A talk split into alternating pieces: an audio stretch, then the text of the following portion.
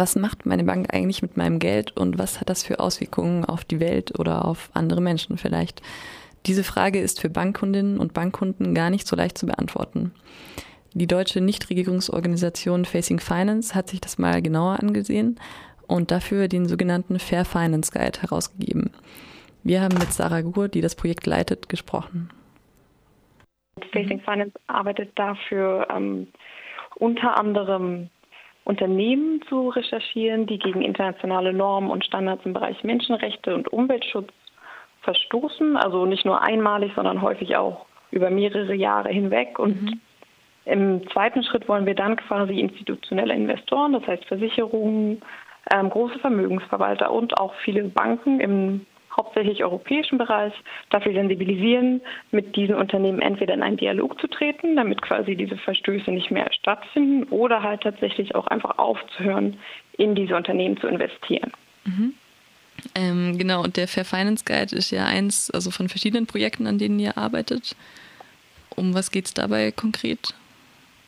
Ähm, der Fair Finance Guide Deutschland ist Teil eines internationalen Projektes. Das heißt, insgesamt sind acht Länder weltweit seit, glaube ich, 2014 damit beschäftigt, Banken auf ihre sozialen und ökologischen Richtlinien zu untersuchen. Das heißt jetzt konkret, dass ähm, wir, der Fair Finance Guide, basierend auf diesen internationalen Normen und Standards im Bereich Menschenrechte, Umweltschutz, Arbeitsschutz und auch gute Unternehmensführung, das heißt Korruption etc., ähm, gewisse Kriterien aufgestellt haben, insgesamt jetzt 250 an der Zahl, wo wir mhm. sagen, das müssen ähm, Banken einhalten bei Finanzierungen und Anlageentscheidungen.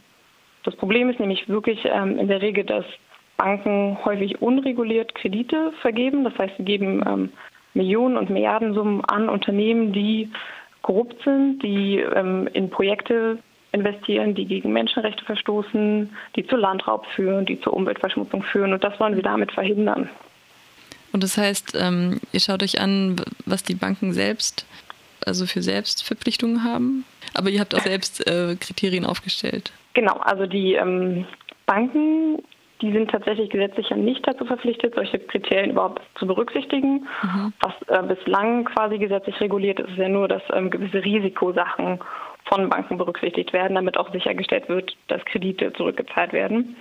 Diese Selbstverpflichtungen, die Banken dann häufig erlassen, sind meines Erachtens oder basierend auf unseren Analysen häufig einfach nicht ausreichend, um quasi die Risiken, die es in gewissen Projekten, insbesondere auch in vielen verschiedenen Sektoren, wie zum Beispiel Bergbau und Öl- und Gasförderungen gibt, ähm, die sind nicht ausreichend, um die ganz spezifischen Probleme dieser Sektoren quasi zu adressieren und auch zu vermeiden, dass dann halt die Banken mit ihren Geldern, die sie da reinstecken in die Projekte, an diesen ähm, Menschenrechtsverletzungen und auch an den Umweltproblemen quasi, also dass sie daran teilhaben. Mhm. Habt ihr auch also direkten Kontakt mit den Banken gehabt, um dort eine Veränderung anzustoßen? Genau, also die Banken haben wir in mehreren Projektschritten quasi beteiligt, damit auch ähm, wirklich nicht nur wir als Externe kommen und meckern über das, was die Banken machen, sondern wir wollen ja auch wirklich eine positive Veränderung bewirken.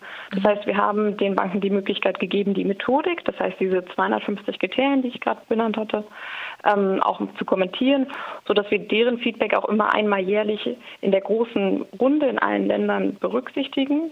Und dann gibt es halt auch für die Banken die Möglichkeit, gibt es tatsächlich noch vielleicht interne Dokumente, die die Bank gar nicht rausgegeben hat, mhm. die aber genau das abhandeln und die dann vielleicht auch einfach veröffentlicht werden können. Das haben auch einige Banken in Deutschland schon gemacht. Das heißt, wir arbeiten neben dieser quasi sehr schönen, ähm, auch relativ vereinfachenden Darstellung auf der Fair Finance Guide Seite, ähm, arbeiten wir halt auch daran, dass die Banken verstärkt transparent sind in den Bereichen, mhm. was sie bei sozialen und ökologischen Kriterien quasi alles berücksichtigen.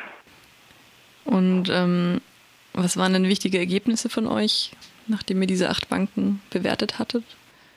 Also wichtig war zum einen zu sehen, dass ähm, es sehr, sehr große Unterschiede gibt in der Transparenz.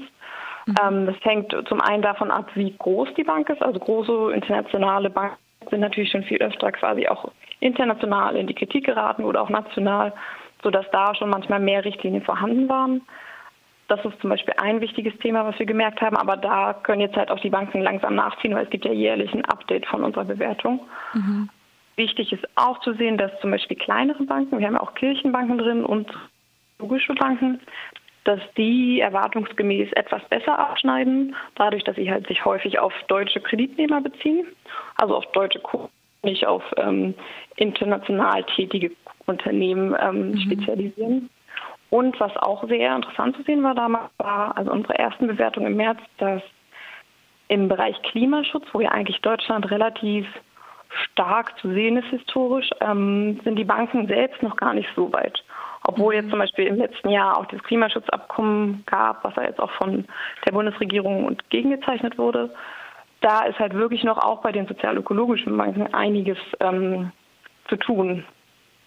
Und wieso sind gerade Banken für euch so wichtige Akteure? Also man könnte ja auch bei den Unternehmen beispielsweise ansetzen. Also für uns ist ja wichtig, der Fair Finance Guide möchte ja quasi, also der möchte auch dafür sensibilisieren, wo Geld hingeht. Das heißt, ähm, ich als Bankkunde gehe zu meiner Bank und lege vielleicht mein Erspartes bei meiner Bank an und äh, der Bankkunde weiß eigentlich in der Regel nie, was mit dem Geld passiert, weil das mhm. Banksystem einfach so unglaublich intransparent ist. Das haben wir auch in der Finanzmarktkrise gesehen. Da waren es halt Risikothemen, die einfach nicht gut dargestellt waren. Uns geht es aber auch darum, dass Banken mit den unglaublichen Finanzierungssummen, die sie jährlich rausgeben, indirekt wirklich einen Beitrag leisten zu diesem Problem weltweit. Das heißt nicht nur in Deutschland, sondern auch in Lateinamerika, in Asien. Dort gibt es Menschenrechtsverletzungen durch Unternehmen und in diese Unternehmen finanzieren Banken und das wollen wir halt verhindern. Und der Bankkunde hat wiederum die Möglichkeit, jetzt zu sehen, okay, was sagt denn meine Bank eigentlich, was sie wirklich jetzt berücksichtigt bei Menschenrechten und Umweltschutz? Und was mhm. vielleicht auch noch ähm, ganz wichtig ist, ist natürlich immer die eine Sache, was sagt die Bank, was sie macht und hält sie das auch wirklich ein bei ihren mhm. Finanzierungsentscheidungen. Und ähm, in der Bewertung, die es auf der Fair Finance Guide Seite gibt, sieht man immer so ähm, kleine rote Ausrufezeichen, wenn man sich das mal anguckt. Und das heißt quasi, dass eine Bank eine Investition getätigt hat, obwohl sie eine Richtlinie hat, die dagegen spricht. Mhm. Das ist für uns ein ganz wichtiger Bestandteil von dem Projekt, dass wir nicht nur die Theorie zeigen, sondern auch die Praxis und gucken, mhm. wie wird das wirklich umgesetzt in der Bank.